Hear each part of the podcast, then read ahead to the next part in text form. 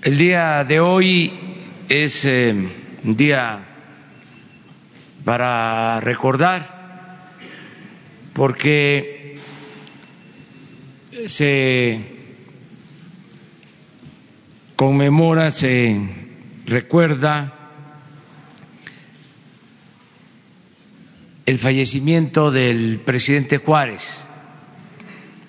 Un día como hoy, por la noche, casi a medianoche, fallece aquí, en Palacio Nacional, donde vivía el mejor presidente que ha habido en la historia de nuestro país, un indígena zapoteco que es ejemplo a seguir por su rectitud, su perseverancia, su patriotismo.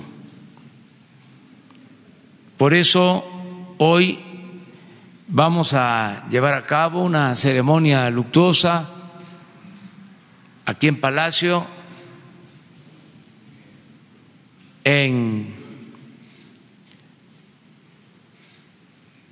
su habitación en donde eh, murió y en el patio central donde está su monumento, su estatua. Vamos a tener esta ceremonia que eh, se hacía desde que murió en 1872, un día como hoy, de manera oficial no se recordaba, no se conmemoraba el 21 de marzo, sino este día 18 de julio. En 2006, en 1906, se tomó la decisión de eh, recordar al presidente Juárez el 21 de marzo, pero hasta eh, 1906, desde 1872 hasta 1906, el día en que se le recordaba em,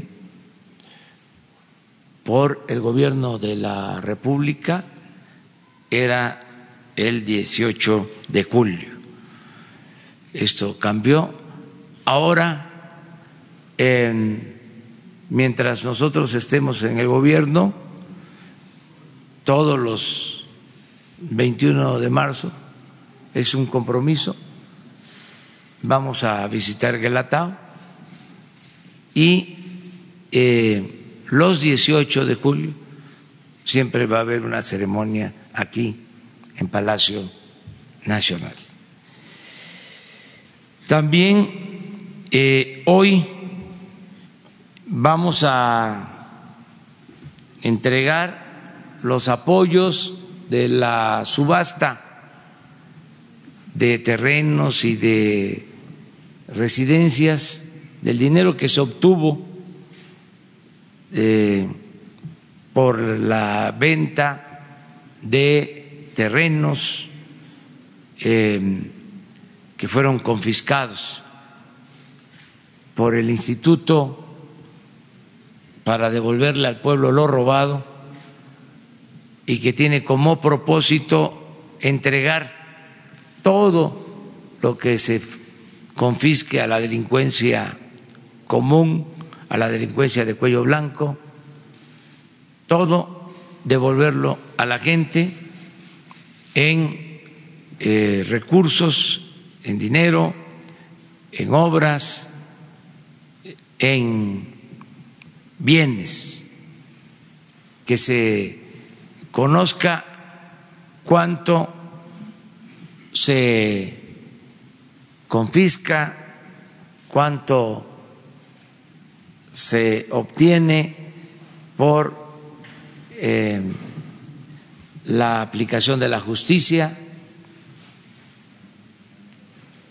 a delincuentes, repito, comunes de cuello blanco, a corruptos y eh, a quién se entrega esos recursos, porque antes se obtenían estos recursos, se confiscaban recursos y no se sabía a dónde iban a parar.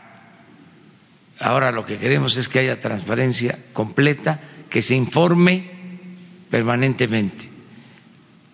Ya está eh, por aprobarse en definitiva la ley de extinción de dominio para que, eh, de acuerdo a esta ley, en un plazo no mayor de 15 días, todo lo que se confisque se puede entregar a las comunidades, a los pueblos, a los municipios.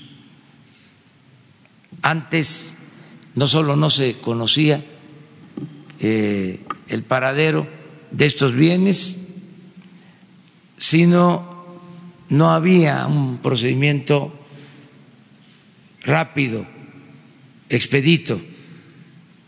Entonces se iban acumulando bienes materiales, casas, ranchos, alhajas, aviones, vehículos y este si no desaparecían se echaban a perder con el añadido que había que pagar mantenimiento, vigilancia de esos predios, de esos bienes. Entonces, con este nuevo sistema eh, nos vamos a ahorrar mucho porque se entrega de inmediato eh, al pueblo y se le da una mejor utilidad a todos esos bienes. Desde luego pensando en beneficiar a la gente más humilde, a la gente más pobre, como es el caso de esta entrega que se va a hacer a dos municipios de la montaña de Guerrero, que son de los municipios más pobres y marginados del país. Por eso nos da gusto que nos acompañe el presidente municipal de Metlatónoc, Seferino Villanueva Galindo, y la presidenta municipal de Cochuapa, el Grande, Edith López Rivera, para tener los antecedentes. Cochuapa pertenecía a Metlatón.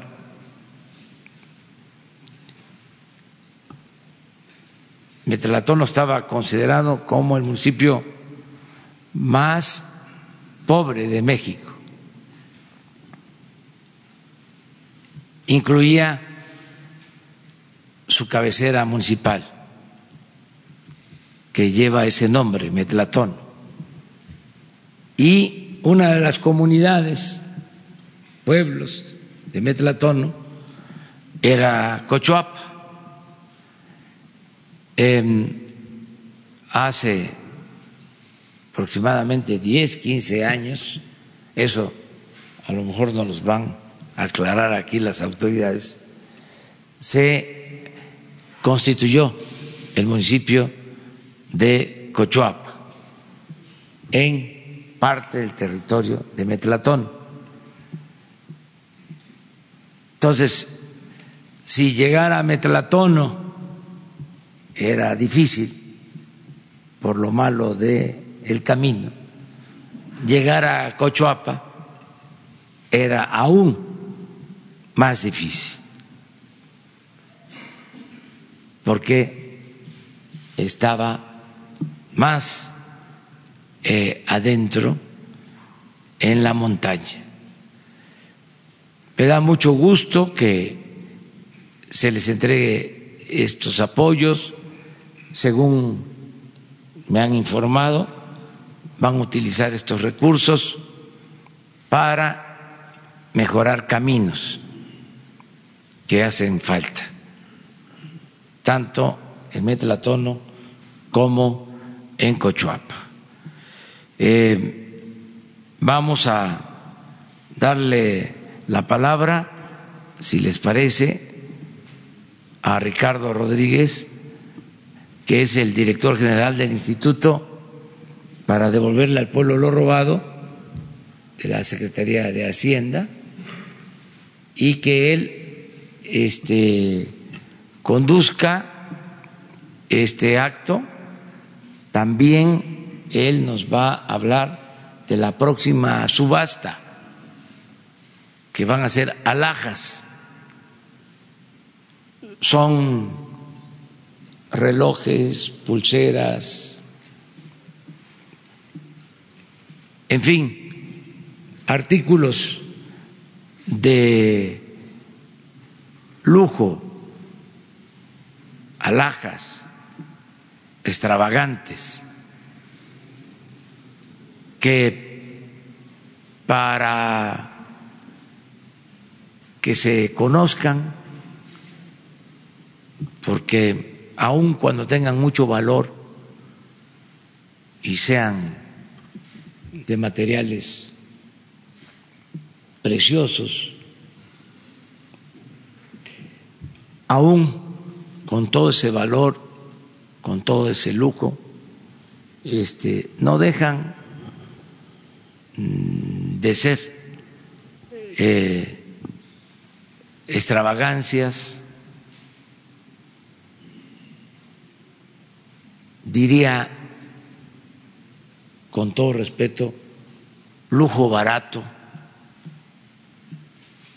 que produce a lo mejor felicidad momentánea, efímera, porque la verdadera felicidad es estar bien con uno mismo, estar bien con nuestra conciencia y estar bien con el prójimo.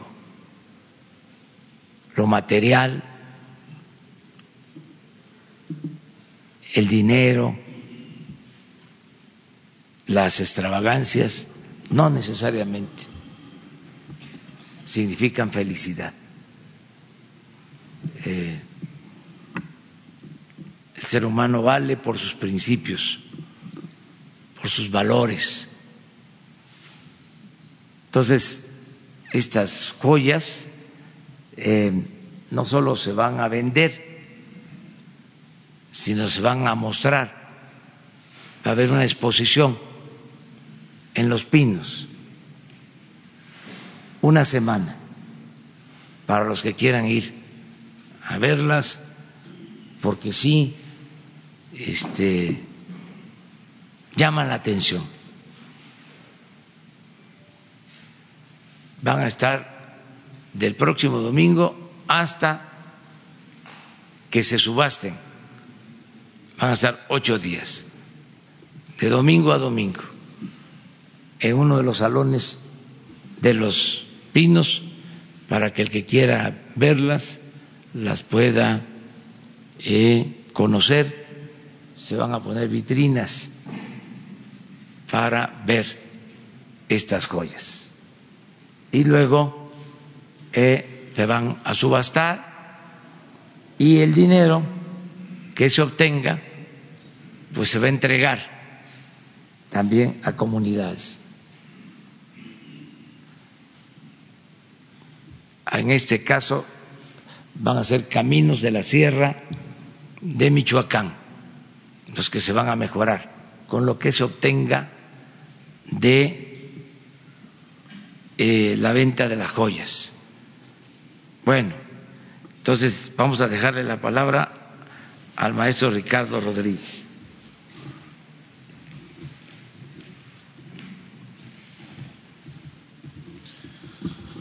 Muchas gracias, señor presidente. Eh, buenos días eh, a todas y a todos. El día de hoy eh, vamos a anunciar nuestra tercera subasta bajo el marco del Instituto para devolverle al pueblo lo robado. Esta tercera subasta tiene cierta una característica muy especial porque va a ser, como ya lo comentó el señor presidente, con joyas, pero no son joyas ordinarias, no son joyas comunes, son joyas extravagantes. Lo vamos a realizar, como es costumbre ya, en lo que antes representaba la parafernaria, el privilegio, el poder vacío, que son los pinos, y ahora que es un centro cultural. Lo vamos a hacer ahí, como ya ha sido costumbre en nuestras anteriores dos subastas. Estamos consolidando, bajo instrucción del señor presidente, las políticas de subastas con sentido social, subastas que tengan un alto impacto, sobre todo en las comunidades más vulnerables del país. Queremos lograr ahorros, queremos robustecer las finanzas públicas de este país, justamente para cumplir con los más necesitados, como lo ha dicho el señor presidente, bajo el principio de primero los pobres y primero los más marginados de este país. Eh, como ya lo anunció el señor presidente, esta subasta de joyas tendrá como fin rehabilitar los caminos rurales, sobre todo en la parte de Michoacán, con la frontera con Colima, en, en Cualcamán de Vázquez, el municipio que está colindando con Colima en Michoacán. Eh, vamos a anunciar eh, los principales aspectos importantes de la subasta. Será el domingo 28 de julio, como ya lo hemos anunciado, alrededor de los próximos 15 días. será de 11 a 15 horas en el Centro Cultural, ahora Cultural Los Pinos, y eh, cuáles son nuestras entidades transferentes, es la Fiscalía General de la República, el Poder Judicial de la Federación, el SAT, porque también algunas son joyas de comercio exterior y finalmente algunas joyas que, dado el artículo 40 de la Ley de Responsabilidades de Funcionarios Públicos, fueron puestas a disposición del SAE. Es decir, algunas joyas que algunos funcionarios públicos recibieron y, eh, dado que sobrepasaban el valor correspondiente, fueron eh, destinadas al, al, SAE. Eh, en este contexto, ¿qué son? Pues son relojes, son una diversidad de relojes, plumas, eh, anillos, pulseras. Eh, la venta que nosotros, esto es muy importante porque la venta que nosotros estamos estableciendo como meta son 21.8 millones de pesos. Sin embargo, quiero aclarar lo siguiente. Esta subasta, en la experiencia que hemos tenido, es muy probable que esta cifra llegue a los 30 a 35 millones de pesos. A pesar de que el precio inicial es 21.8, que es donde empieza la puja, es solamente un valor de referencia y es el precio inicial. Muchos de los productos son una muy buena oferta porque están por abajo del precio de mercado. Es difícil evaluarlos y establecer un precio de mercado por lo extravagante y los que son dichos productos. No obstante, si consideramos que el 21.8 es solamente un valor de referencia inicial, pero sí llegaremos alrededor de los 30, 35 millones de pesos, dado lo que esperamos que esto verdaderamente se venda como pan caliente. Creo que sí va a ser mucho atractivo para quien así tenga bien participar en dicha subasta. Eh, por favor, en el sitio subastasae.gov.mx, para quien tuviera mayor, eh, quisiera tener mayor detalle sobre los bienes, ahí pueden encontrar el catálogo, ya está disponible, por favor, insisto, el, triple, el sitio www.subastasae.gov.mx, ahí está el catálogo, ahí están los bienes, ahí están los lotes disponibles con las características para quien tenga bien. Eh, corroborar o querer ver con mayor detalle las características de los bienes. Cuando, eh, ¿Cómo hay que participar? Ya es un procedimiento usual, es eh, hasta el día 25, es decir, hasta el 25 de julio, tres días antes de la subasta, que es el jueves, podemos comprar las bases de participación que nada más son 100 pesos, donde las podemos comprar las bases de participación, en tiendas de conveniencia básicamente, ahí está, ustedes pueden observar, eh, es Telecom, en el propio SAE, en nuestras oficinas regionales, en el centro de atención, y si no quieren ir, la tienda de conveniencia más cercana, en este caso 7-Eleven. Eh, ahí pueden comprar ustedes las bases, eh, una vez que compren las bases, tienen que registrarse con una garantía de seriedad. La garantía de seriedad es para garantizar que efectivamente se interesan en comprar las joyas. Va desde 10 mil, 50 mil y las más caras, que son pocas, eh, pero que sí tenemos algunas, son 100 mil pesos. La mayoría son alrededor de 10 mil pesos la garantía de seriedad una vez que compren sus bases de, de licitación. ¿Cuántos bienes vamos a subastar? Son 148 lotes con un precio de salida de 21.8. De estos, como algunos provienen de comercio exterior o de, eh, eh, del artículo 40 de la Ley de Funciones Públicos, no podemos destinar todo para los fines sociales que quiere el señor presidente, pero sí vamos a destinar su mayoría. El 90%, es decir, 133 lotes, 20.6 millones de pesos, son lo que vamos a, como precio inicial, insisto, es lo que vamos a destinar para los fines del señor presidente. Insisto que esta cifra, a pesar de ser 20.9, sí le esperamos y tenemos la confianza de que pudiera ser muy por encima del valor de los 20.9. Estoy hablando quizás por encima de los 30 millones de pesos. Eh, a continuación vamos a ver una serie de, características de las joyas para que las conozcan, cuáles son los lotes destacados. Eh, en primer lugar tenemos un reloj Piaget, ahí lo pueden ver. Este reloj Piaget, su precio de salida son casi 3 millones de pesos, son 2 millones 953 mil. ¿Por qué es, tan caro este, este reloj eh, Piaget? Bueno, aparte de que la marca, pues esta marca se ha aducido a, Jackie Kennedy, a Elizabeth Taylor, a Sofía Loren, en lo que les ha de imaginar la marca en sí, lo que es. Pero aparte, el, corte baguette del, del diamante permite ver con mucha pureza el diamante. Eh, estamos alrededor de incrustaciones de valor de 220 diamantes que están incrustados en el reloj. Su forma ovalada, se han elaborado muy pocos relojes. Esa forma ovalada, muy pocos relojes lo tienen. Entonces, esta característica su generis de cómo es la forma de los diamantes, su incrustación y la marca, pues obviamente lo hacen ser un reloj bastante extravagante, como lo comentaba el señor presidente, y eh, está valuado casi en 3 millones de pesos. Posteriormente tenemos un segundo reloj que es un Jacob Co. Este reloj Jacob Co. también es algo bastante extravagante porque es una edición limitada. Estamos hablando que este reloj eh, es el décimo de 99. Solamente 99 relojes se han producido y este es el décimo tiene igual características muy especiales, su precisión es verdaderamente elevada, eh, son únicos estos relojes, eh, son relojes sin precedentes. Eh, esta pieza, sobre todo la presencia de un turbillón al interior del reloj, pues representa algo verdaderamente su generis y esto lo estamos valorando en alrededor de un millón doscientos mil pesos, un millón ciento ochenta y cinco mil. Posteriormente, un tercer lote interesante, tenemos eh, evaluado en 938 mil pesos, tenemos un lote integrado por un juego de gargantillas, pulsera y aretes de platino, eh, lo cual es, este, está, adornado con 27 diamantes el primero, 30 diamantes el segundo y 11 diamantes los aretes. Eh, le quiero decirles que en total eh, tiene una gran, es caro porque tiene una gran cantidad de diamantes y aparte está forjado en platino. incluso el platino es más escaso que el oro. Es decir, de nueva cuenta, esta pieza ya que es forjada en platino y que tiene una gran cantidad de diamantes, pues sí, también son piezas escasas en el mercado y esto lo estamos valorando en 938 mil, casi un millón de pesos. Eh, posteriormente un reloj, un, reloj Cartier Tank. Este reloj Cartier Tank, pues eh, quien le disfruta de este tipo de... Ha calado hondo en diversos personajes históricos, por ejemplo, cito a Madonna, a Rodolfo Valentino, eh, diversos de gente del medio, del, vamos, que se han destacado, pues les gusta como Madonna este tipo de, de Cartier.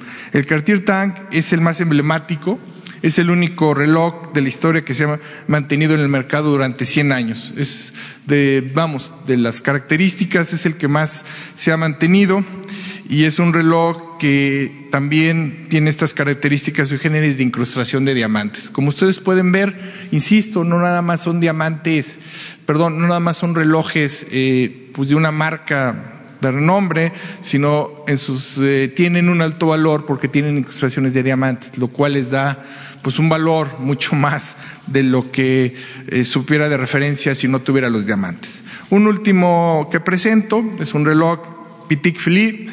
Este reloj Patek Philippe es una edición limitada, hay 240 relojes en el mundo, nosotros tenemos la 164. Eh, este también pues incluso tarda dos años en fabricarse, se hace bajo pedido, este no lo pueden pedir. Eh, aquí en México tienen que ir con un centro de alto prestigio joyero y pedirlo y dentro de dos años se los dan. Eh, también pues, representa un reloj raro, extravagante, si así lo quieren ver para el mercado. Y eh, este reloj también va a ser puesto primero como dice el señor presidente, en una exhibición a partir del próximo domingo y posterior venta el, en el próximo domingo de julio 28. Para, obviamente, para fines sociales, para fines de alto impacto y considerando siempre la premisa del señor presidente de primero los pobres. Y por ahí creo que eh, hay, otra serie de, artículos, creo que por ahí tenían un video eh, ustedes pueden, eh, esta es una pluma, perdón, es una pluma fuente que está en oro y trae la bandera, eh, trae los colores de la bandera al, comienzo, es una Mont Blanc y en fin, representa unas características muy especiales la, pluma. por ahí creo este, está el video para que ustedes lo puedan ver con mayor detenimiento los diferentes bienes que vamos a subastar. Si hacemos un llamado solidario, como siempre, a la ciudadanía, bajo el, criterio de que siempre nos han venido apoyando en las tres subastas. Miren, ahí está el, eh, algunos de los otros bienes que no les he mencionado, pero que también ya están disponibles en el catálogo de la página del SAE. Ahí lo pueden ver, eh, fue algo de lo que se grabó, eh, pueden ver, son, insisto, son joyas que no van a conseguir en el mercado, son joyas que solamente los van a conseguir en la subasta del SAE y que, bueno, pues es comprar un bien para hacer el bien, como ya lo externó el señor presidente, y hemos tenido las subastas de autos, que nos fue bastante bien, hemos tenido las subastas, la segunda de, de bienes inmuebles, que también nos fue muy bien por encima del promedio, y ahora vamos a consolidar esta política, eh, de fin social con esta subasta de joyas. Eh, insisto, los estará proyectando la parte del, señor vocero. Eh, y mire, este es el reloj que yo les decía, el Jacob Anco, que es verdaderamente extraño en el mercado, su mecanismo, el hecho de cómo funciona, véanlo, ahí lo pueden ver. Es un mecanismo verdaderamente extraordinario, pero con suma precisión y que cuya elaboración tarda bastante y casi la mayoría de estos relojes son pues bajo pedido, ¿no? Y son con, con joyas, con incrustaciones de diamantes, con eh, zafiro, con material eh, bastante escaso, pero que destacan en el mercado y que pues nosotros estamos pidiendo de nueva cuenta la solidaridad y el apoyo de la ciudadanía para que participen en nuestra subasta y obviamente entre mayor puja tengamos, pues poder tener una mayor recaudación y una mayor, eh, no nada más una mayor transparencia porque es de nueva cuenta una subasta martillo, sino una mayor recaudación para que estos recursos robustezcan nuestras finanzas públicas. Ahí pueden ver, este es el, el que salió anteriormente, es un reloj Gucci que es el más barato que tenemos, que son como 10 mil pesos, ese es el de menor precio, y es un reloj Gucci, por ahí anda en esa cifra. Fue el que presentaron, pero miren, ahí, ahí pueden ver las, las diferentes piezas. Eh, este es, este es un lote, no nada más es una sola pieza, esto es importante destacar, sino es un lote integrado por, por diversas eh, piezas. Ahí pueden ver otro reloj de oro blanco en, zafiro, alrededor de 800 mil pesos, 798. Vean algunos anillos preciosos y todos estos anillos y eh, vamos, la mayoría de estos lotes, pues eh, eh, vamos a nosotros a exponerlos a partir del próximo domingo para quien tenga bien ir a, ver esta exposición, pues toda la ciudadanía tenga bien verlos. Una vez eh, presentada esta subasta, eh, la cual insistimos, eh, solicitamos de la manera más atenta la solidaridad y el apoyo de la ciudadanía. pasaremos a la segunda parte, que es la entrega de los recursos. como ustedes recordarán, aproximadamente hace tres semanas, en Los Pinos, tuvimos la subasta de bienes inmuebles.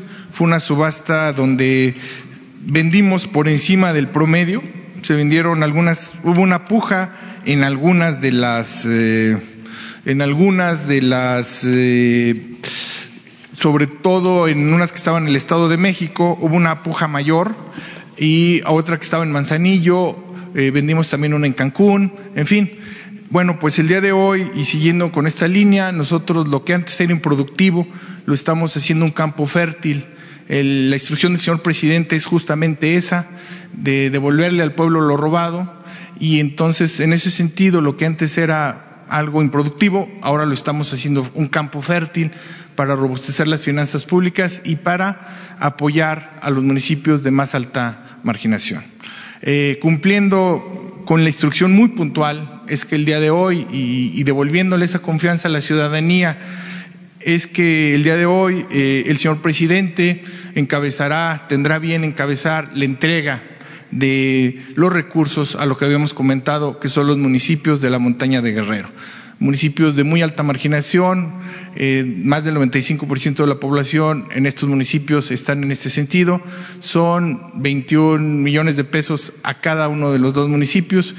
Para alguno de ellos incluso puede representar dos veces más de lo que se le da en un fondo, que se le dio en 2017, de un fondo de fortalecimiento para su infraestructura.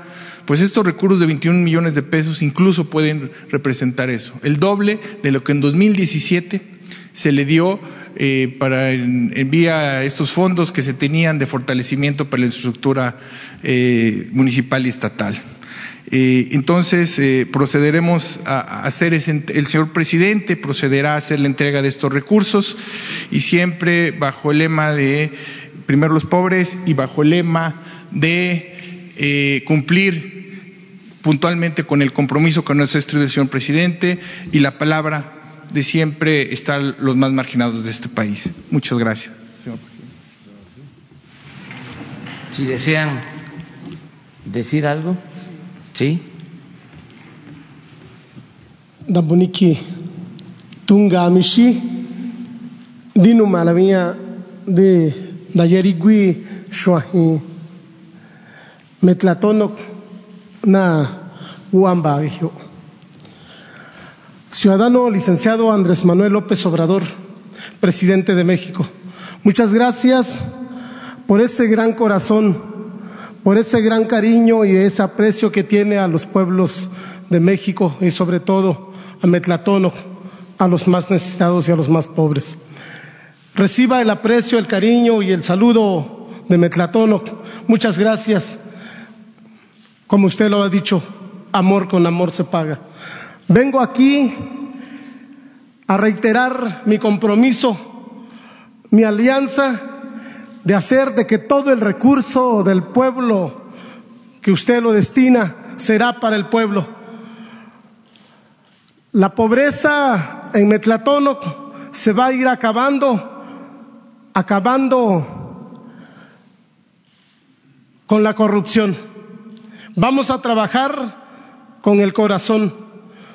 Licenciado Andrés Manuel, el pueblo de Metlatónoc lo recuerda nuevamente del 2006.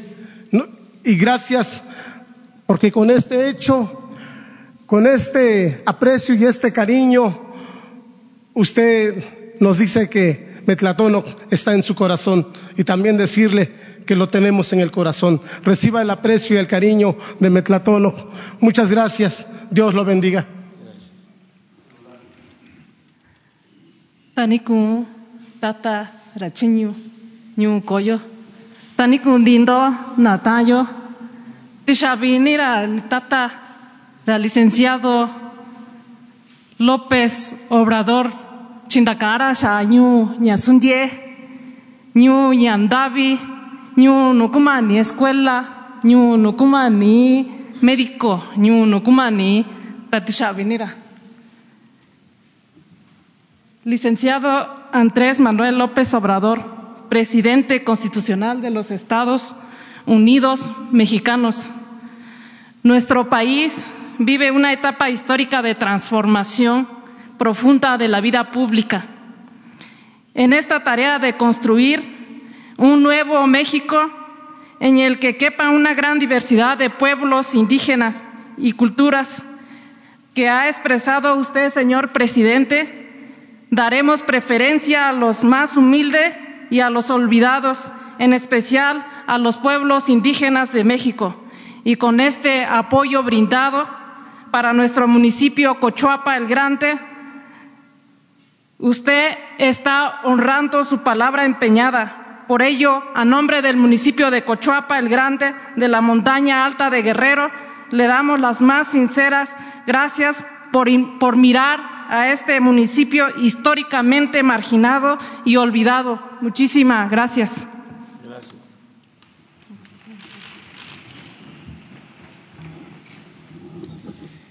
Bueno, pues eh, agradecer a las autoridades por sus palabras. Eh, estamos eh, hablando de los pueblos más olvidados, pobres del país, que han conservado sus culturas, sus tradiciones, sus costumbres, sus lenguas. Esa es la verdad más entrañable, más íntima de nuestro país. Es muy importante que nos visiten para llevar a cabo este programa de apoyo directo a los pueblos de México. Lo vamos a seguir haciendo cada 15 días. Se van a llevar a cabo estas subastas. Em, se está em, reformando la ley, como les explicaba. Cuesta trabajo a veces que se entienda cómo debemos de proceder en la nueva realidad, en una circunstancia de cambio verdadero, de transformación. Agradecerle al maestro Ricardo Rodríguez Vargas, que es el director del instituto, para devolverle al pueblo lo robado por el trabajo que está llevando a cabo. Hubo un terreno que no se vendió en Naucalpan la vez pasada, lo solicitó el gobierno municipal de Naucalpan para la eh, construcción de una escuela. Aprovechamos para informar que si se presenta el proyecto para la construcción de la escuela, Em, se ha tomado eh, el acuerdo, se ha tomado la decisión de entregar ese terreno al municipio de Naucalpan para eh, que se destine a la educación ese terreno.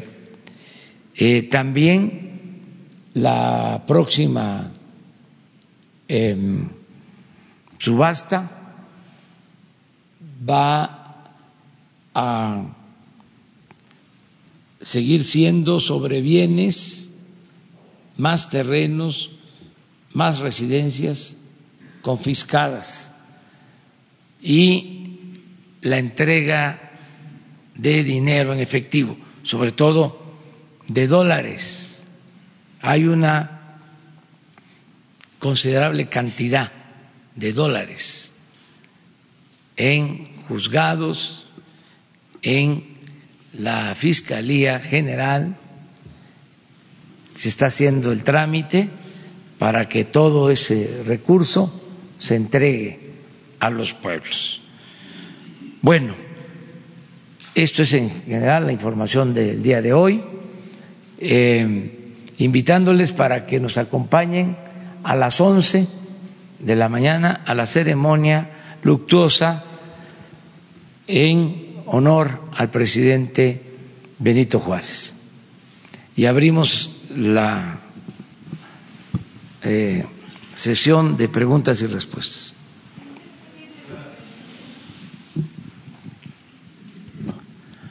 Buenos días, presidente. Alberto Rodríguez, SDP Noticias. Eh, no sé si tenga alguna opinión sobre lo, lo, que declaró hace poco el subsecretario de Gobernación en una columna de Excelsior, eh, hablo de Ricardo Peralta, quien dice que el pueblo de Baja California no sabía que votaba para dos o para cinco años. También el propio Bonilla eh, declaró algo parecido, pero bueno, en el caso de Peralta, él es un funcionario del gobierno federal.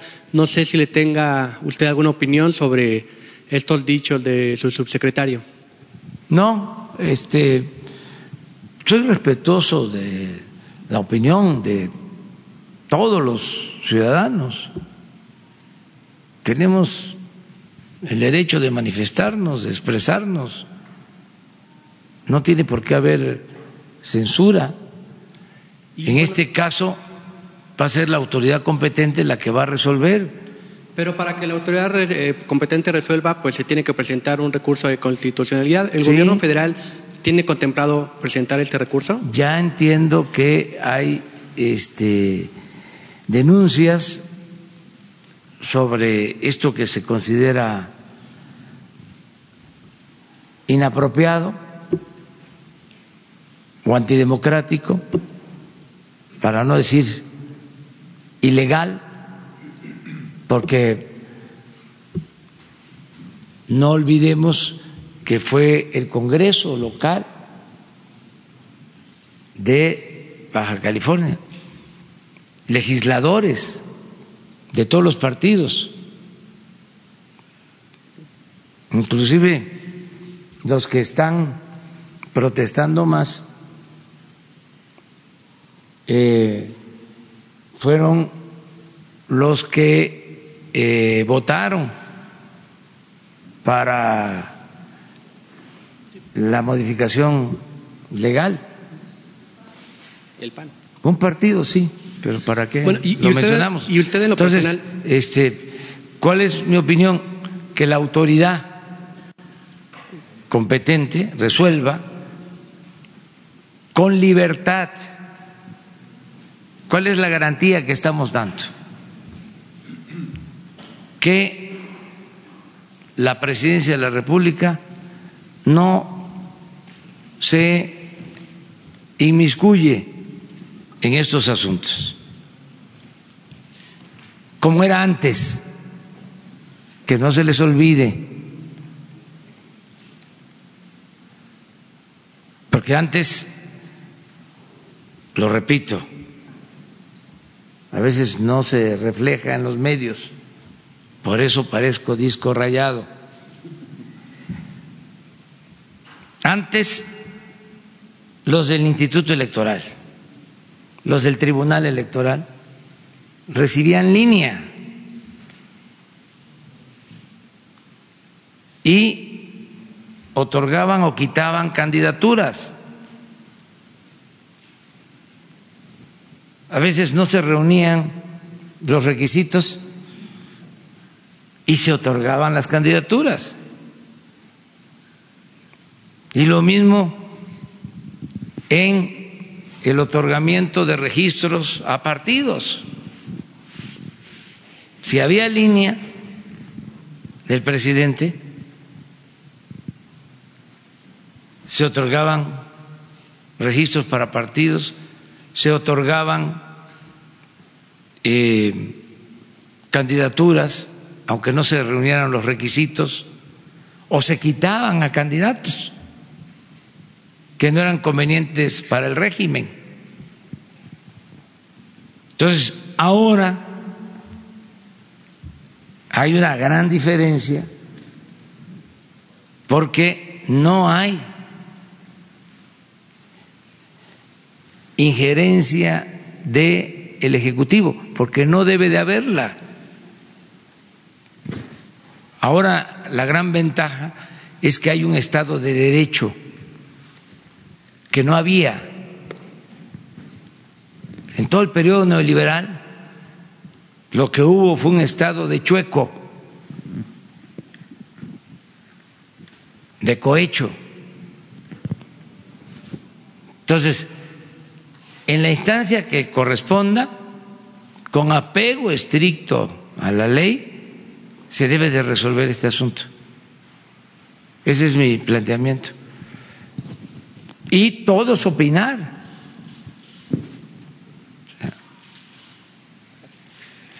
No limitarle a nadie su libertad de expresión, que todo el mundo opine, no es este el que no haya polémica o diálogo o discrepancias, hay que garantizar el derecho a disentir y la autoridad resuelve.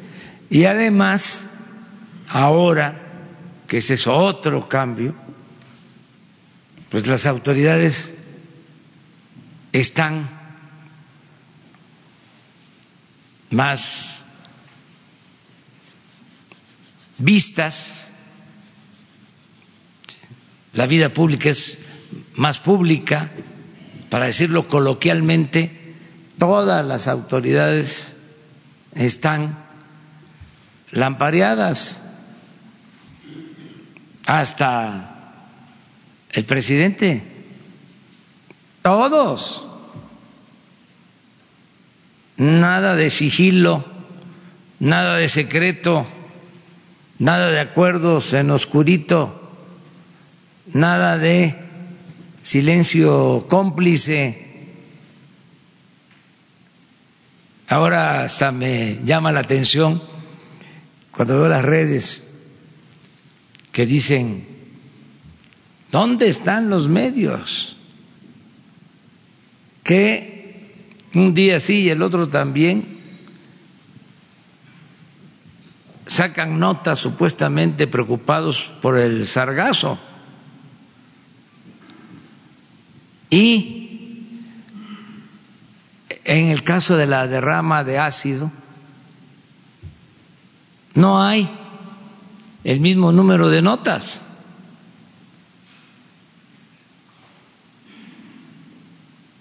Por algo será, dirían en mi pueblo. Pero eso es otro asunto, pues. Pero sí es interesante cómo la gente está este, avispada, muy despierta, se da cuenta de todo. Ese es un buen trabajo para las escuelas de comunicación social. Es un trabajo este, una tarea. A ver, ¿cuánto tiempo en radio, en televisión, cuántos espacios en periódicos para el sargazo? ¿Y cuánto tiempo en radio y televisión y en los periódicos para el derrame de ácido en Guaymas? Entonces, bueno, ¿qué está pasando? Sea, ¿qué sucede? Pero bueno, ese es otro asunto. Pero libertad, libertad. ¿Sí?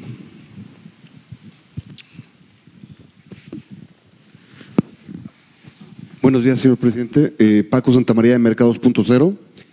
Hay un universo de más de 40 millones de, mexicanos, mujeres, niños y ancianos, con padecimientos graves de dolor, de epilepsia, trastornos de sueño, pérdida de apetito, neuropatía diabética, epilepsia, epilepsia refractaria, infantil, Parkinson, esclerosis múltiple.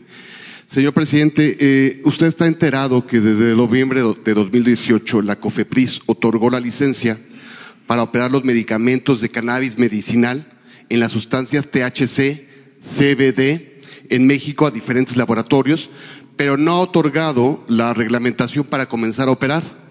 Esto genera pues un mercado negro del cannabis medicinal también, este, y que desde entonces estos pacientes esperan un tratamiento accesible en precio, porque es bastante accesible, eh, mucho más que las, las, las, medicinas de patente, y tiene conocimiento usted que laboratorios mexicanos como, y canadienses como Aurora, Tilray, Canofi Grout, farmacias magistrales, operan desde entonces, esperan desde entonces entrar al mercado mexicano para competir con farmacias de patente, invertir más de un billón de, un millón de dólares para pagar impuestos, sumarse a programas como eh, Sembrando Vida, también quieren participar ahí en la parte de Sembrando Vida para producir materia prima para el cannabis medicinal. ¿Está usted enterado de esto, señor presidente? No tenía información sobre la solicitud para reglamentar este medicamento, pero voy a pedirle al director de COFEPRIS que atienda esta demanda ahora mismo, hoy, que este, se vea por qué está detenida esta solicitud, si ya está autorizada la ley, por qué no se otorgan licencias. Hoy mismo este, voy a atender este asunto y me gustaría que con Jesús se presentara toda la este, y los laboratorios quieren participar en Sembrando Vida, quieren estar presentes ahí también. Sí, ¿eh? sí. Sumar. Sí, de acuerdo, de acuerdo. A ver, a ver, espera, nada más. Quedó pendiente Joselín Gutiérrez. Bueno, vamos con, con de una vez. No vaya a ser que quedes otra vez. Buenos días, presidente. Jocelyn Gutiérrez de Político.mx. Ayer, este, por la mañana, condenaron al Chapo a cadena perpetua y 30 años más. Nos gustaría saber cuál es su reacción ante esto y si su gobierno espera un incremento de la violencia en las próximas semanas. También, si me permite, realizarle dos preguntas más, por favor. Bueno, pues yo lamento mucho que este, se den estos casos. Yo no quiero que nadie esté en la cárcel, que nadie esté en un hospital, que nadie sufra. Yo soy un idealista, creo en el amor, en la fraternidad, en la felicidad. soy humanista, no le deseo mal a nadie, em, no me gusta hacer leña del árbol caído, es, por cierto, un principio bíblico. Y espero que esto ya no siga sucediendo, que todos los mexicanos tengamos posibilidad de ser felices sin incurrir en actos ilícitos, sin exponernos, sin vivir, eh, con los riesgos que se corren cuando se actúa al margen de la ley. Es una vida también ingrata el tener una familia y no poderla ver.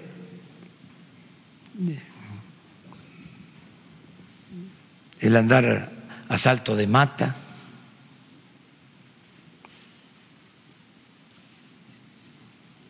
A lo mejor eso no es vida.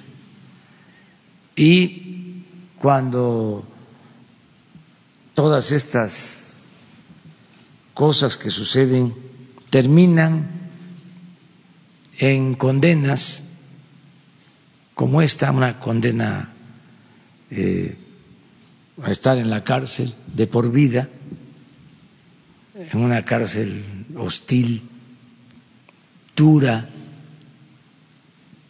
inhumana, pues sí conmueve. Eh, tengo también en mi cabeza presente pues a muchas víctimas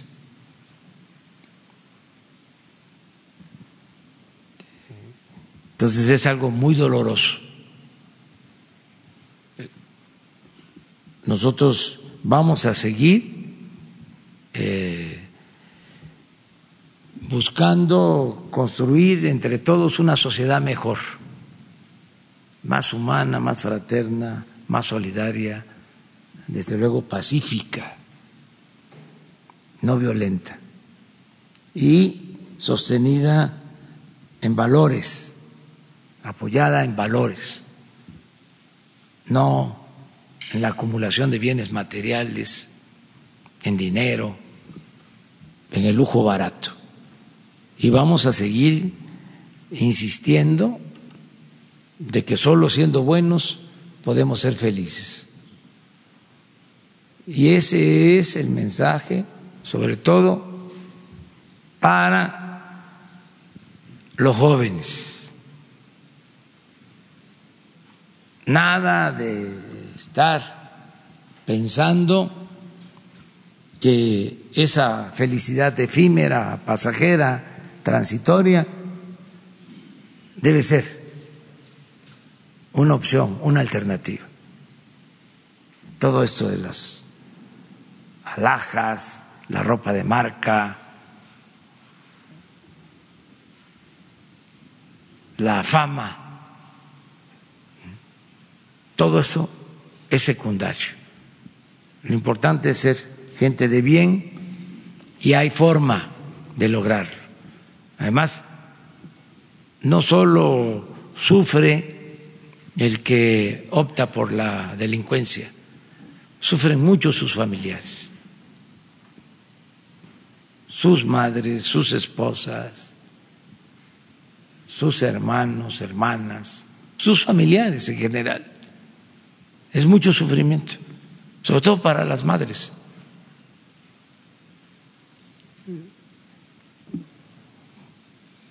Yo constantemente estoy comunicándome con madres que tienen hijos presos y es muy doloroso porque la madre siempre va a estar del lado de los hijos, aunque los hijos no se porten bien. Entonces, es necesario que todos nos portemos bien para darle felicidad a las madres, a nuestras familias. Es muy importante eso, fortalecimiento de los valores. Por eso vamos a seguir insistiendo en no solo mejorar la situación material, no solo buscar el bienestar material, sino el bienestar del alma y por eso estamos distribuyendo la cartilla moral de Alfonso Reyes. Y por eso vamos a seguir trabajando para convocar a un Congreso y elaborar una constitución moral. Y por eso vamos a seguir eh, fortaleciendo nuestras culturas. Esto. En estos pueblos hay una gran reserva de valores. Esto es lo más sano, limpio, honesto que existe en nuestro país nuestras culturas. Y esos valores los tenemos en nuestro pueblo, en nuestras familias, hay que exaltarlos y ponerlos por delante. Además, en términos políticos, en términos de administración pública, está demostrado que si no hay corrupción, hay bienestar. Donde hay corrupción, hay pobreza. Donde no hay corrupción, no hay pobreza.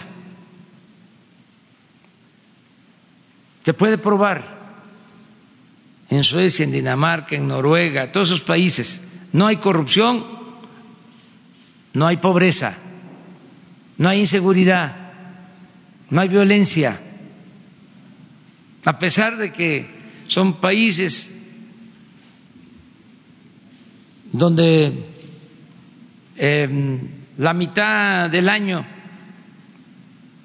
padecen de frío y están bajo cero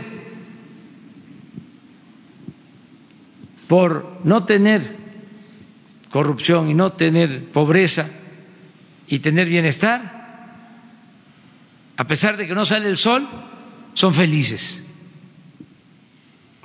Imaginen nosotros con este paraíso. Si acabamos con la corrupción y no hay pobreza, vamos a ser mucho, mucho más felices de lo que somos, mucho más felices. Y ese es, al final de cuentas, el propósito de cualquier gobierno. Está escrito hasta en las constituciones. El objetivo del gobierno es lograr conseguir la felicidad del pueblo, más que nada. Entonces, esa es mi opinión. Su gobierno espera que haya un incremento de la violencia en las próximas semanas y la No. segunda. No, este, al contrario, eh, pensamos que poco a poco vamos a ir bajando la incidencia delictiva. Y ayer por la tarde la este, jefa de gobierno de la Ciudad de México, Claudia Sheinbaum, dio una explicación de los microsismos que han ido en aumento en algunas zonas de, de la capital. Este, de parte del gobierno federal, ¿hay algún método, alguna acción que vayan a implementar en esta situación? Y si nos podría decir si usted, presidente, ha sentido pues estos movimientos. Todos los días eh, tenemos el reporte de protección civil. Hoy en la mañana ya nos dan el reporte de lo que este, se espera de lluvias y eh, cuando se presentó esta serie de sismos de baja intensidad, nos informaron, están pendientes y eh, tenemos eh, un plan para enfrentar una situación eh, que no deseamos, pero estamos preparados.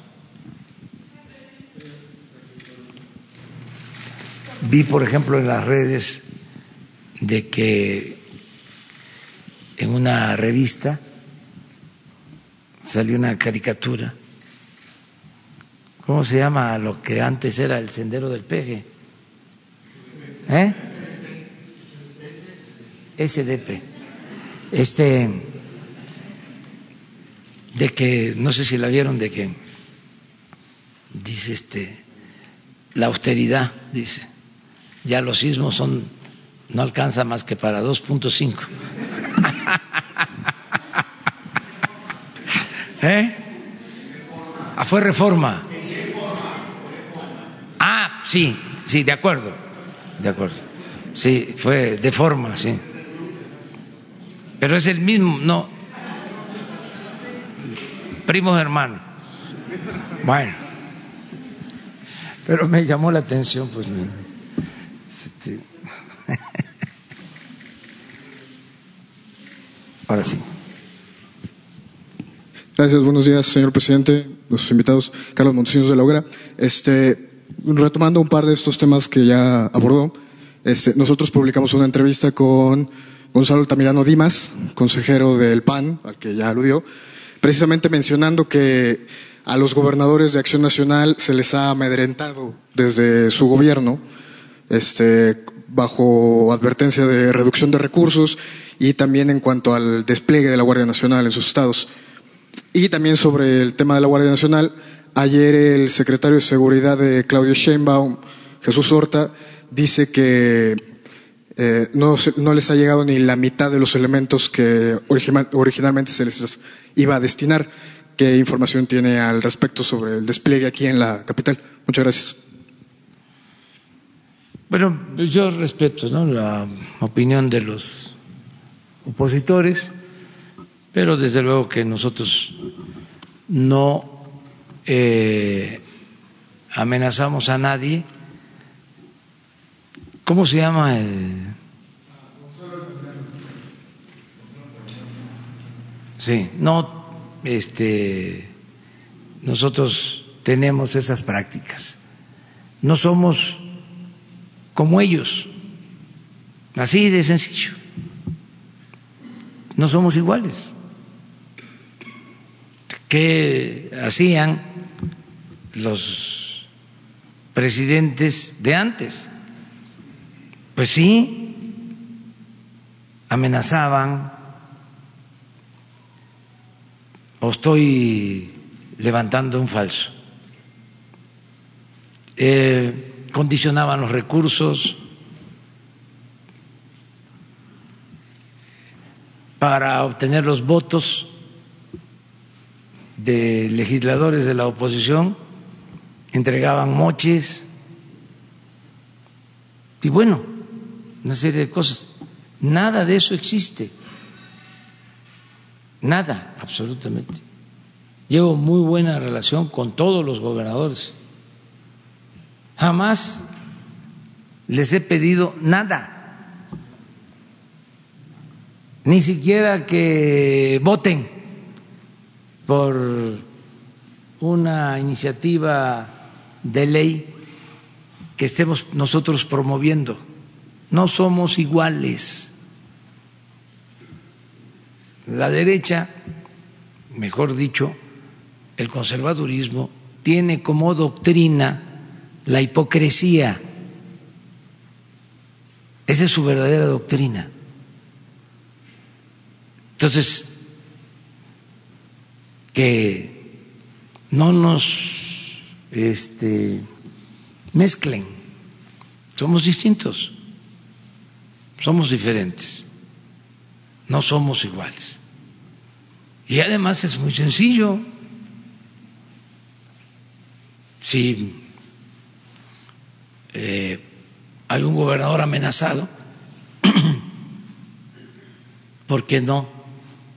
Lo dice.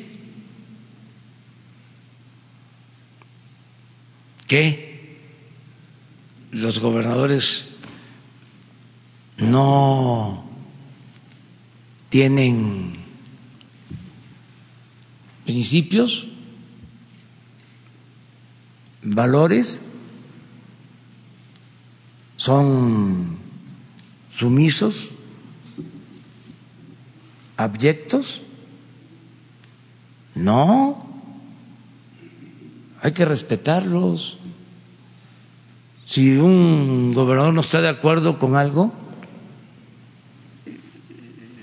si ve que este, se le está ninguneando, estoy segurísimo de que replica y se defiende. Ya estoy destinando mucho tiempo a estas cosas, pero no está de más, o sea, estar insistiendo, insistiendo, insistiendo. No somos iguales. Por eso luchamos toda la vida, para que se diera un cambio. ¿Y lo otro qué es? Sí, faltan elementos en todo el país. Es que eh, estamos atendiendo 150 coordinaciones y son 266. Entonces, poco a poco se van a ir desplegando todos los elementos que se requieren. Están ahora capacitándose eh, y va a ser permanente la capacitación y eh, la convocatoria para reclutamiento de nuevos elementos, de elementos, vamos a decir, del pie veterano, del ejército, de la Marina, de la Policía Federal. Ahora los dos secretarios, tanto el secretario de la Defensa, el general Crescencio Sandoval, como el secretario de Marina, eh, Rafael Ojeda, están visitando todas las zonas eh, militares y las zonas navales. Por ejemplo, hoy me acompañaron a la reunión de seguridad de 6 a 7 y están seguramente ya este, viajando. Uno va a Acapulco, el secretario de, de Marina, eh, otro va el secretario de la Defensa al norte, van a visitar eh, zonas militares, zonas navales, para estar informando, informando eh, y em, organizarnos cada vez mejor, pero es un proceso, vamos a tener muy pronto todos los elementos de la Guardia Nacional.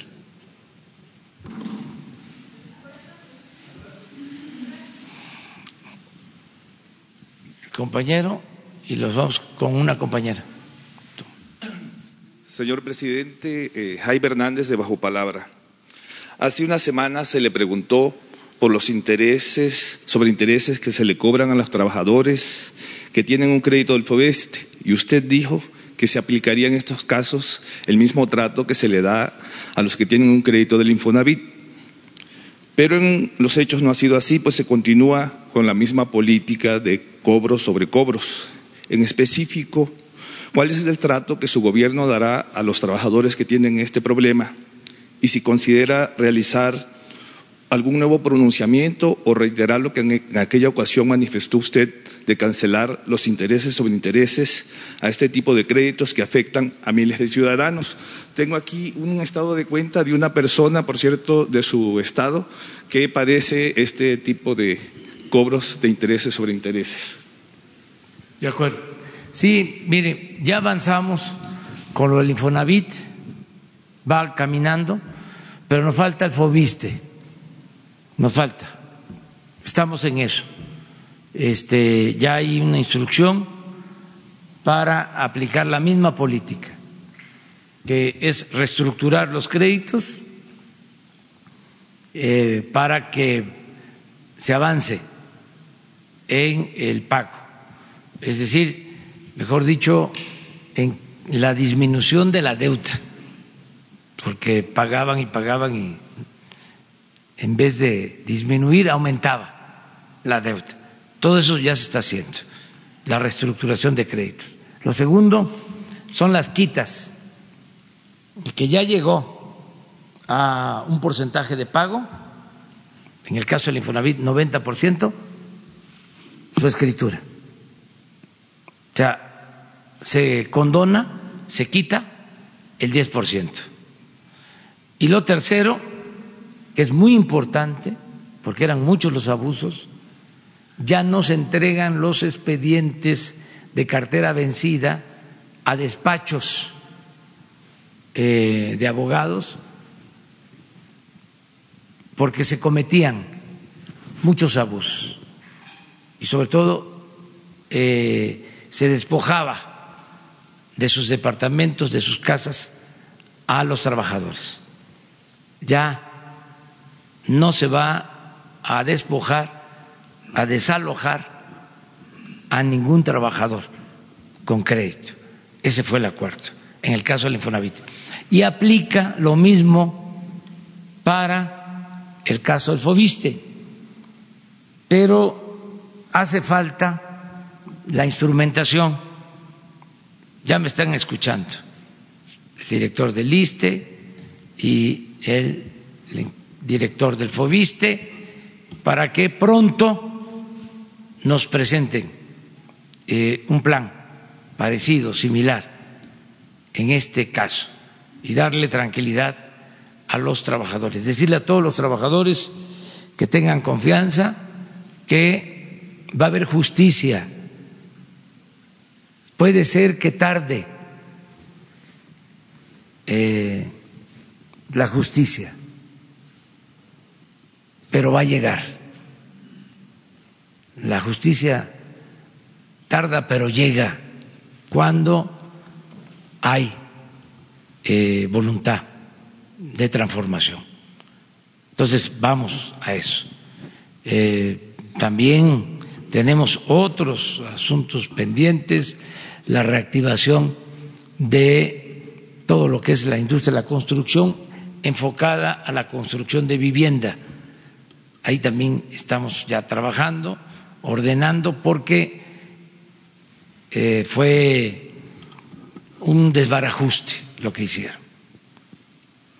En cuanto a la construcción de vivienda para créditos, viviendas mal hechas, em, mucha corrupción, eh, hay miles de departamentos vacíos, ocupados, eh, deudas, en este caso no de los trabajadores, sino de empresarios de la industria de la construcción que recibieron subsidios, que recibieron créditos blandos y no estuvieron a la altura de las circunstancias.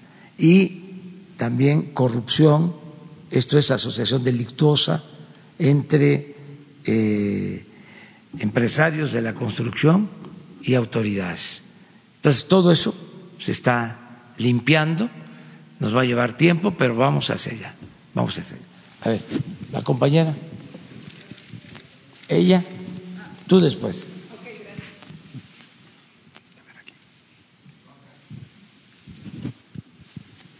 Gracias, buenos días, señor presidente. Eh, Brisa Retano, de Sonora, de vorticeweb.com. Hace unos instantes usted se refirió al asunto del derrame que eh, se pues Grupo México provocó en Guaymas, Sonora. Mm, pero yéndonos un poquito más arriba todavía en el delta del río Colorado, eh, la UNESCO hace pocos días minimizó los esfuerzos del gobierno federal para pues repoblar lo que es la vaquita marina. Sin embargo, no, eh, bueno, se le ha señalado también a los pobladores por las malas artes de pesca, pero sin embargo, eh, no se corresponsabiliza a Estados Unidos por la eh, no dejar fluir las aguas del río Colorado como debería de ser. Y uno de los temas que los académicos señalan es que la falta de agua dulce es, la, es parte también de lo que provoca o lo que es ya la inminente extinción de la vaquita marina. Su comentario al respecto. Pues que estoy yo muy confiado en eh, el trabajo que ya está realizando el secretario de Medio Ambiente, Víctor Manuel Toledo. Es una gente de primera, íntegra, eh, no pertenece a grupos de intereses creados, es un profesional de el cuidado del medio ambiente, por convicción. O sea, no es un político, em, es que tampoco me gusta eh, decir que son políticos, o sea, no es un politiquero, porque los que se dicen políticos no lo son. La política es un oficio eh, de primer orden, es un noble oficio.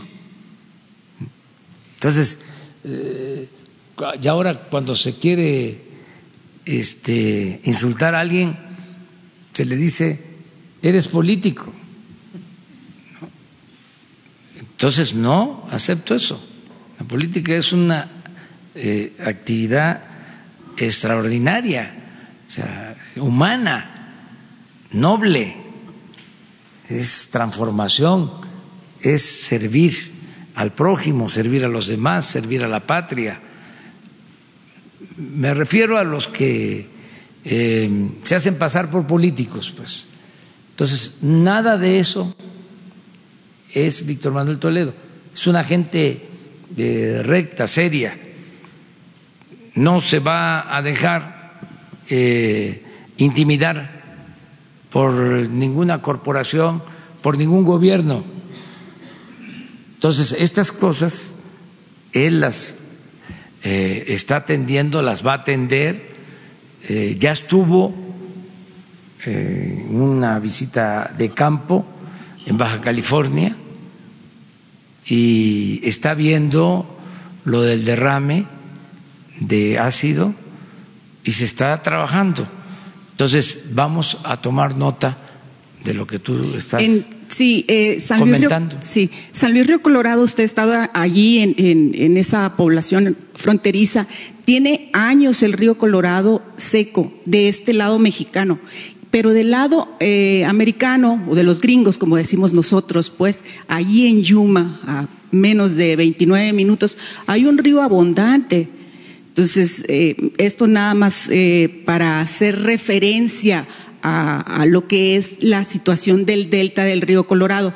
En otro, en otro tema, señor presidente, si me lo permite, eh, y que también pega con lo que pues ha provocado Grupo México en, esa zona, los mineros eh, despedidos por, pues por esta empresa de la, de la sección 65, eh, pues están llamando a tomar la mina Buenavista del cobre a, para ahora a finales de este mes. Eh, su gobierno, señor presidente, ¿qué medidas tomará al respecto en esta situación? Bueno, siempre nosotros buscamos que haya diálogo y que no este, se eh, cierren eh, las plantas, las empresas, que se llegue a acuerdos y que se actúe con justicia. Hay que ver cuáles son las demandas, el pliego petitorio y es muy recomendable que se proceda con legalidad. Aunque nosotros no somos represores,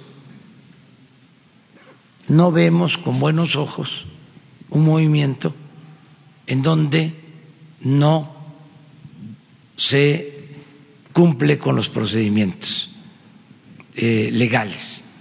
Es decir, si no está autorizada una huelga, no puede estallar una huelga.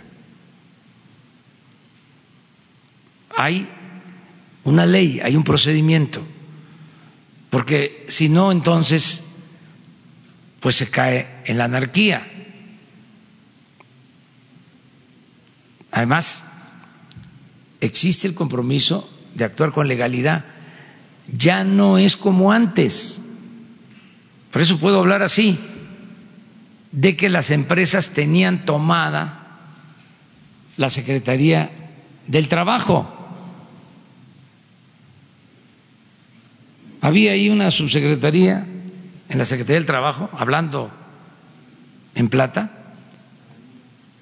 que eh, la manejaban las empresas. Y desde luego nunca se hacía caso a los trabajadores. Ahora lo que hay, y es parte de la transformación, es una separación del poder político con relación al poder económico. Ya no es lo mismo, ya no se alimentan, se nutren mutuamente poder económico y poder político. Ahora el gobierno representa a todos, pero esto también implica que respetemos la legalidad,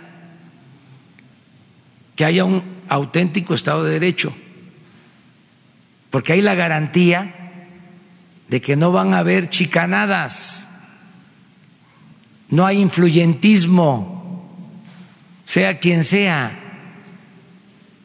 se le da la razón y se apoya al que tiene justicia, al que eh, le asiste la justicia, al que debe de ser atendido con justicia. Entonces, eh, eso es lo mismo del movimiento campesino. Pues tienen toda la libertad que se expresen, que se manifiesten, pero no tienen eh, motivo. A lo mejor los dirigentes no les están informando bien, pero no hay motivo porque no estamos en deuda. Al contrario, se han entregado este año los fondos al campo antes de la temporada de siembra y más y mejor distribuidos, porque les están llegando apoyos a los pobres que antes no les llegaba. Ayer que vi las manifestaciones, observé, no tengo nada pues en contra de quienes tienen este para comprarse un buen reloj. Además, considero que no todo el que tiene es malvado. El que tiene eh, un patrimonio y lo ha hecho de conformidad con la ley merece respeto, apoyo. Yo estoy en contra de la riqueza mala vida, pero observé de que uno de los dirigentes ¿sí? trae un reloj Rolex. Entonces, ¿Qué es lo que están planteando en este caso? ¿Por qué es la inconformidad? Porque se decidió apoyar al productor de 20 hectáreas para abajo.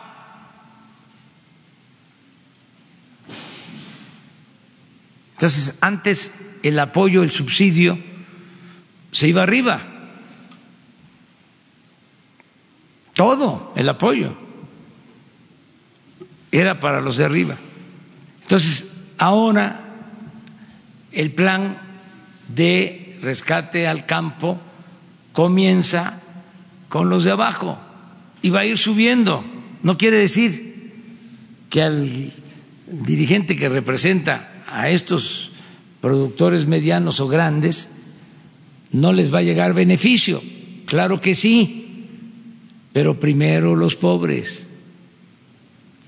Poco a poco, de acuerdo a la disponibilidad de recursos que tengamos, en vez de 20 va a subir a 30 hectáreas y de 30 puede subir a 50 y de 50 a 100, porque al final de cuentas lo que necesitamos es ser autosuficientes en producción de alimentos.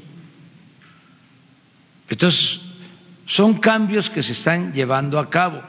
Es lo mismo en el caso de las empresas mineras. Necesitamos que continúe la producción minera porque significa crear eh, riqueza, distribuir riqueza.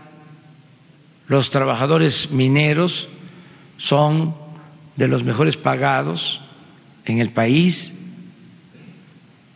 Claro, si los comparamos con los trabajadores mineros de Canadá o de Estados Unidos, hay una gran diferencia. ¿Sí? Hay que buscar que se les pague más, pero son empleos que se obtienen con la minería. Al mismo tiempo, no podemos, en aras de la creación de riqueza, destruir el medio ambiente. Y todos tenemos que cuidar el medio ambiente y apegarnos a la legalidad. Las leyes de defensa, de protección del medio ambiente en México están bien hechas. Lo que pasa que no se cumplían. Esta es una herencia del porfiriato. La constitución y las leyes se respetaban en la forma, pero se violaban en el fondo. Entonces ahora ya no. Eh, repito, eh, el secretario de Medio Ambiente, Víctor Manuel Toledo, es un hombre íntegro, recto, y va a cumplir con su función. Y sí queremos el crecimiento, pero sin destruir el medio ambiente.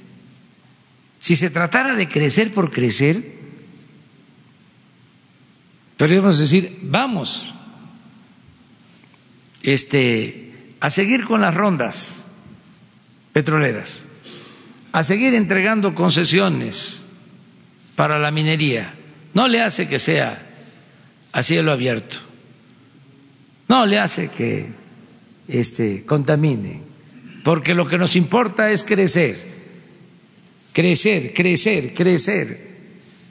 Y entonces pues podríamos crecer al 6% anual, pero destruimos el territorio y ¿qué le dejamos a las nuevas generaciones? Eso es muy irresponsable. Entonces, por eso no estamos hablando del 6, porque, ah, es que si usas fracking, tienes gas así. Sí, nada más que no tendríamos agua.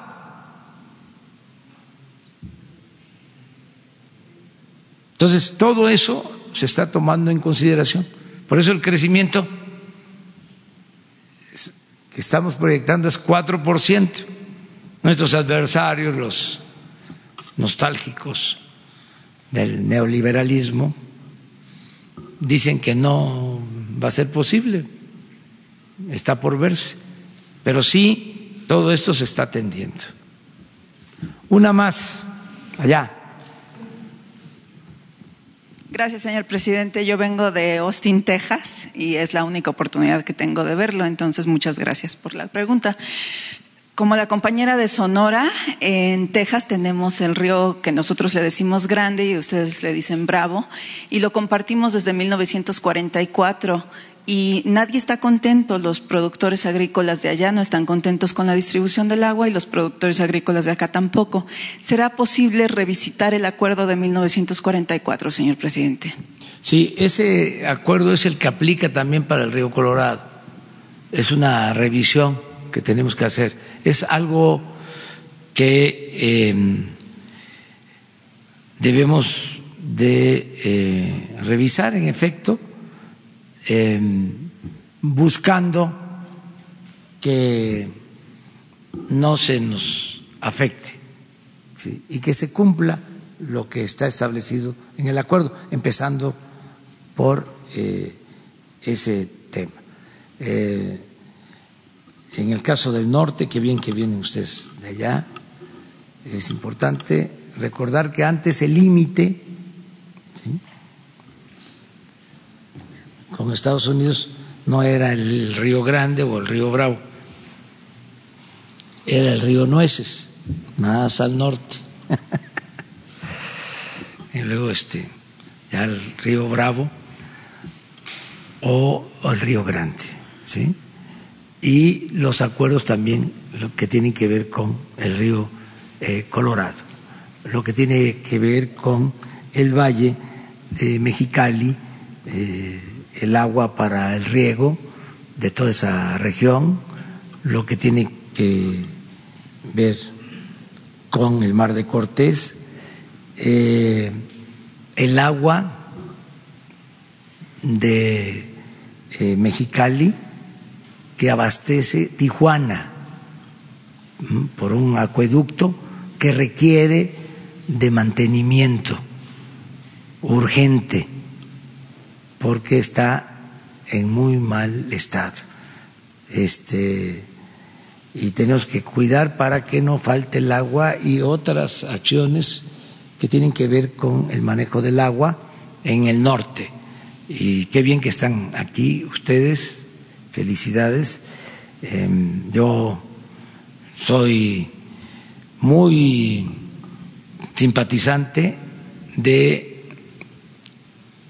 todos los mexicanos estadounidenses que viven en eh, Texas y desde luego en California, eh, porque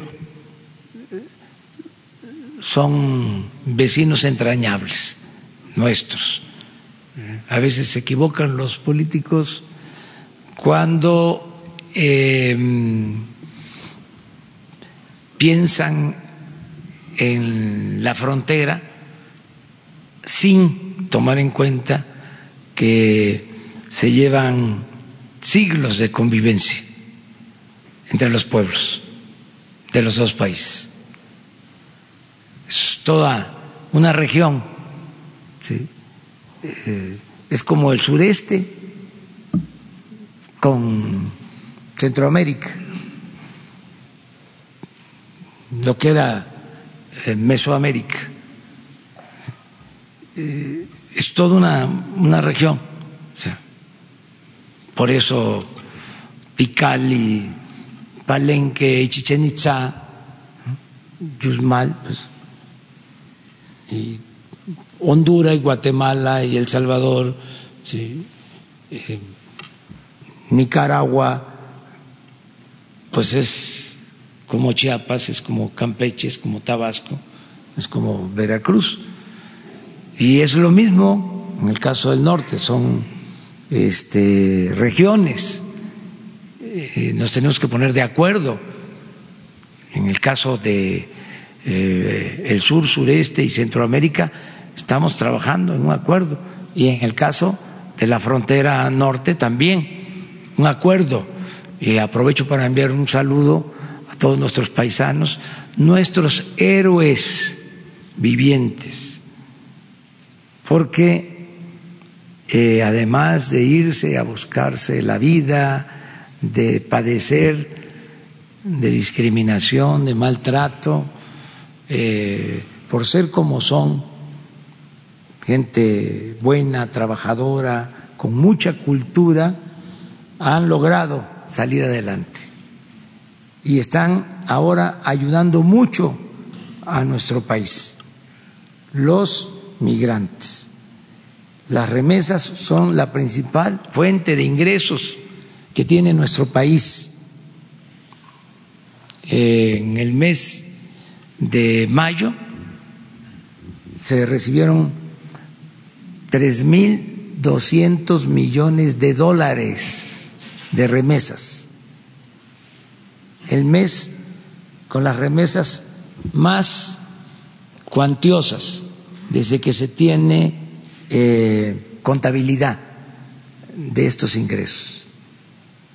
Muchas gracias a los eh, paisanos y el compromiso de apoyarlos, de no dejarlos solos, de eh, respaldarlos en todo, siempre. Son mexicanos. México significa la población que vive en nuestro territorio y la población que vive en Estados Unidos. Alrededor de 34 millones de mexicanos en Estados Unidos. Los hijos de mexicanos y los que nacieron en México. Entonces, aprovechamos para mandarles un abrazo, un saludo a todos. Muchas gracias.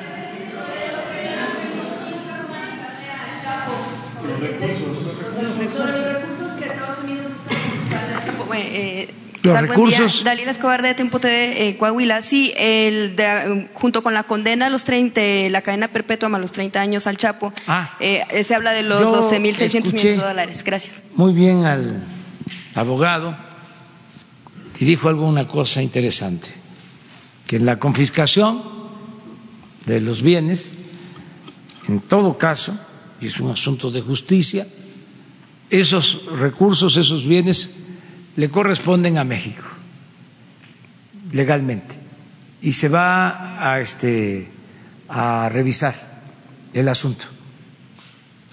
O sea,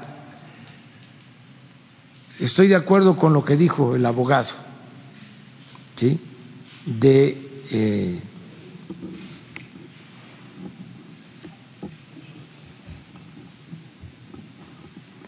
este de Guzmán Loera. Estoy de acuerdo con eso. Lo vamos a revisar.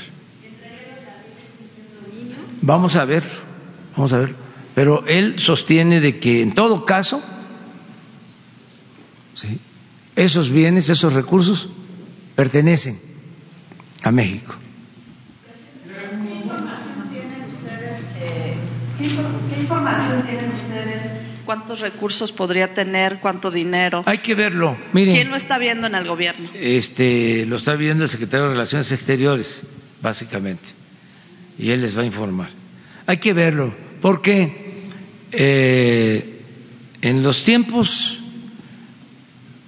de antes, los tiempos de, de la política neoliberal, este,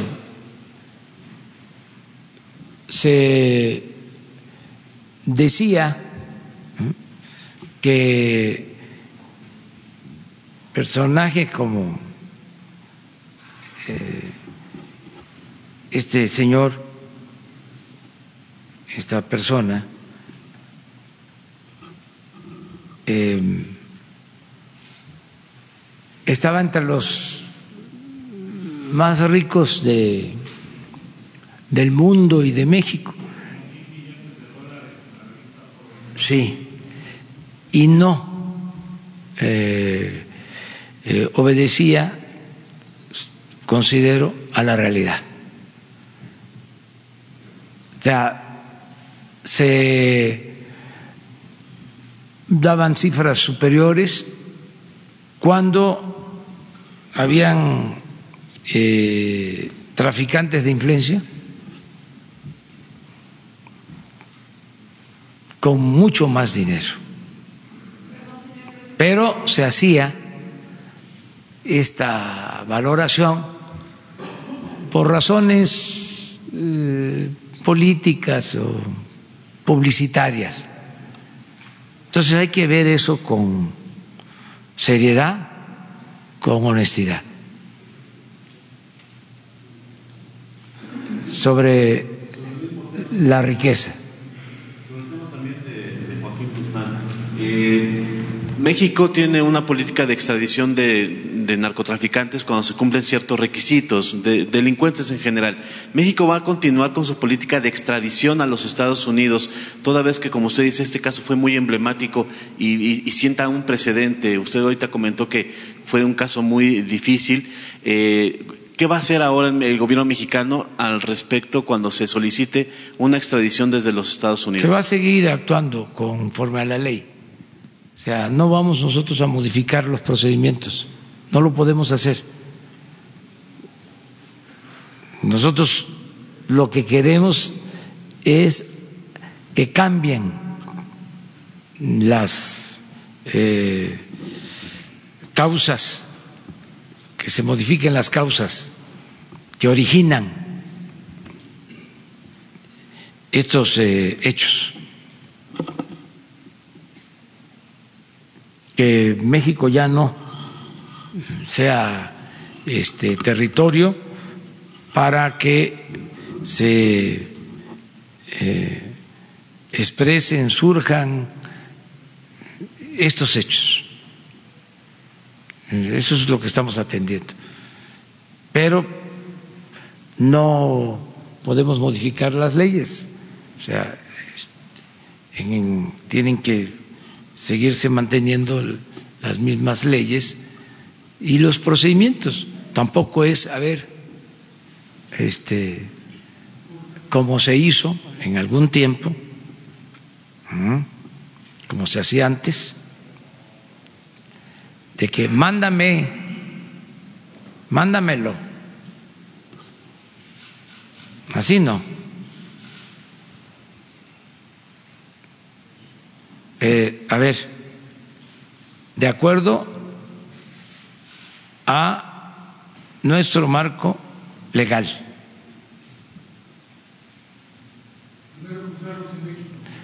Lo que establece la ley. Lo que establece la ley. Y la defensa de los mexicanos ante cualquier circunstancia. El gobierno está obligado a defender a los mexicanos. Todos tienen derecho a la defensa. Entonces, eh, México, por un lado, pelearía quedarse con los recursos de, de Joaquín Guzmán. Es que vamos a analizar el asunto porque lo que están planteando este, de que se van a quedar eh, con bienes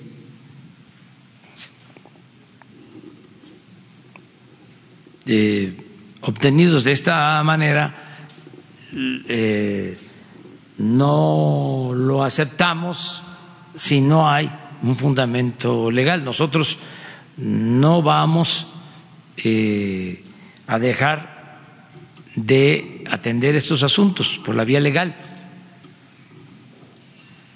Eh, pasaba de que un político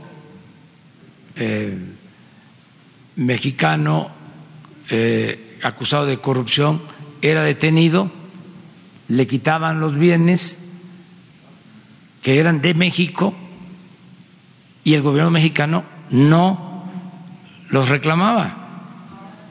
Claro que sí, todo lo que sea legal, todo lo que sea de México.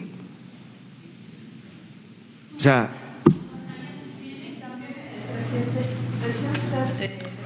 lamentaba esta cadena perpetua. ¿Fue demasiado dura la condena desde su punto de vista? ¿Usted lo hubiera perdonado o, o es que yo no conmueve? estoy este, de acuerdo con las cárceles. Bueno, pero cometió delitos. Pues sí, sí, pero este, a mí me gustaría que no hubiese gente en las cárceles. O sea, yo soy este, idealista, eh, que no hubiese enfermos, que nadie sufriera. Es más, quisiera yo que fuésemos eternos, pero eso no se puede. pues, es- o yo tengo la ventaja de que cuando me toca la aplicación de la ley, pues lo que pido es que se ajusten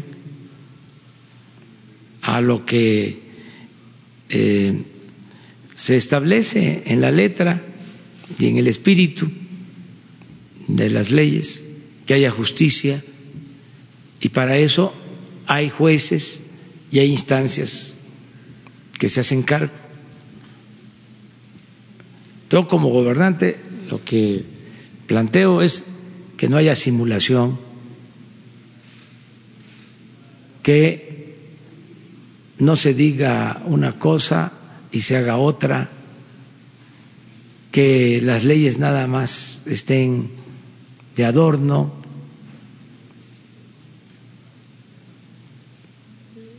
que, como decía Morelos,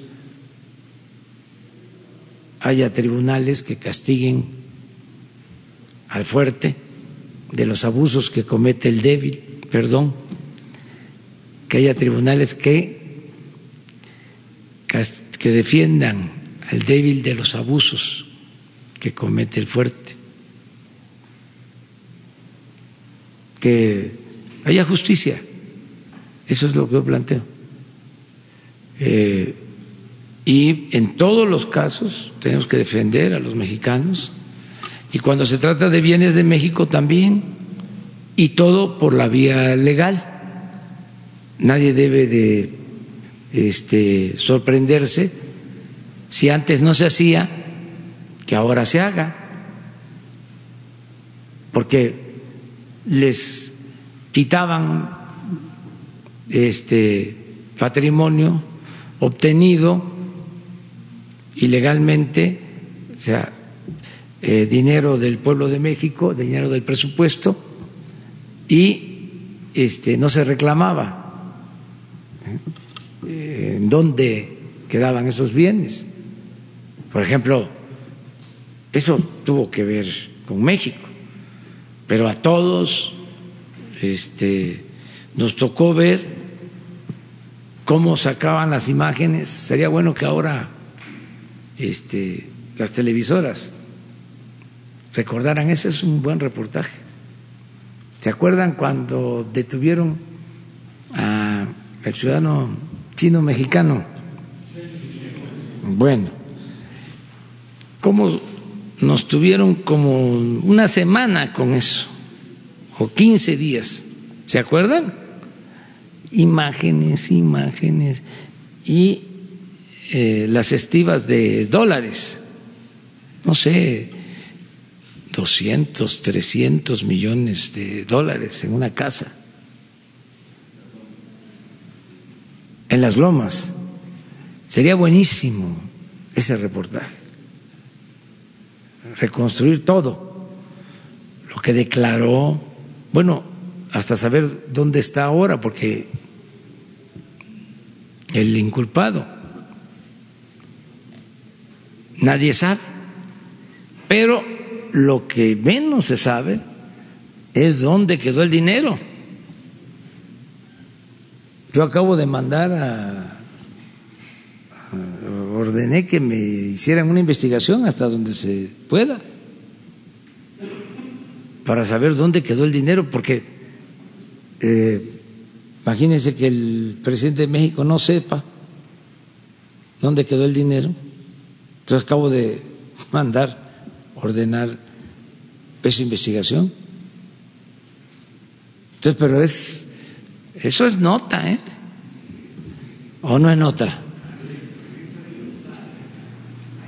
Sí, ahí, deberían de, decirnos, yo creo que ahí deben de haber eh, existir los antecedentes, porque ahora que mandé investigar sobre la condonación de los impuestos. ¿Cómo se condonaban los impuestos? Solo se pudo de Calderón para acá. Lo demás desapareció, la información. Y me imagino que debe estar en los archivos del Congreso, pero pues es un trabajo de investigación este, mayor. Entonces, mm, creo que todo lo que se confisque y que tenga que ver con México se tiene que devolver a México, ¿sí? a los mexicanos. Yo creo que en eso van a estar de acuerdo también los del gobierno de Estados Unidos, de entregarnos lo que le pertenece a México pero desde luego hay que hacer los trámites porque yo no recuerdo que antes se solicitara la devolución de los recursos. Sí, sí, sí, pero eso, eso, hay, que, hay, que, revisarlo porque ahí, ahí, puede significar este, ingresos este, adicionales ¿no? para los pueblos para fortalecer el instituto. Pero presidente Felipe Calderón había anunciado cuando se hizo este comiso de los 205 millones de dólares que menciona usted del, de Shelley Yegon, que este dinero, eh, según se manifestaron los medios en ese tiempo, el presidente lo había donado a los centros de, integración juvenil. ¿Esto es así o no se sabe realmente qué pasó con el dinero? No lo sé. Yo, lo vamos a saber, porque sí vamos a investigar sobre esto y ayúdenme, o sea, entre todos, bueno, que me ayude la gente a saber dónde quedó. De hecho, según dice, la nota dice aquí que fue en abril de 2007 cuando anunció que este dinero iba a ser donado a los centros de, integración juvenil. Sí. Pero yo estoy recorriendo el país y no veo este que haya nada, pero hay que verlo para tener todos los elementos. ¿no? Eh, si es lo mismo de las donaciones por temblores, los fondos, muchas veces no es que se roben el dinero, es que no informan.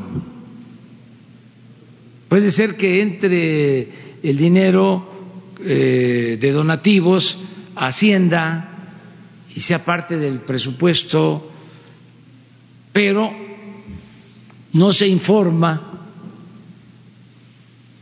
Hace como ocho meses, antes de que tomara posición, hablé con el presidente de la Corte, el anterior, y me decía que ellos habían aportado una cantidad a Hacienda para atender a damnificados por los sismos y que estaban solicitando la Hacienda información sobre ese recurso, si se había aplicado, en qué se había aplicado. Estoy hablando del presidente de la Corte, de fondos que ellos habían aportado. Entonces, sí es fundamental la transparencia, pero no el Instituto de la Transparencia, ese también es importante, pero digo, sino la transparencia esta, el que podamos todo el tiempo tener comunicación. ¿Para qué el Instituto de la Transparencia? Si no sabemos eh, dónde va el dinero eh, del presupuesto o el dinero que se eh, obtiene mediante confiscaciones. Entonces, vamos a, a, seguir atendiendo esto. Bueno, se nos alargó mucho la conferencia del día de hoy. Nos vemos mañana. Eh, muchas gracias que a las autoridades y a los pueblos. Arriba, Metelatono.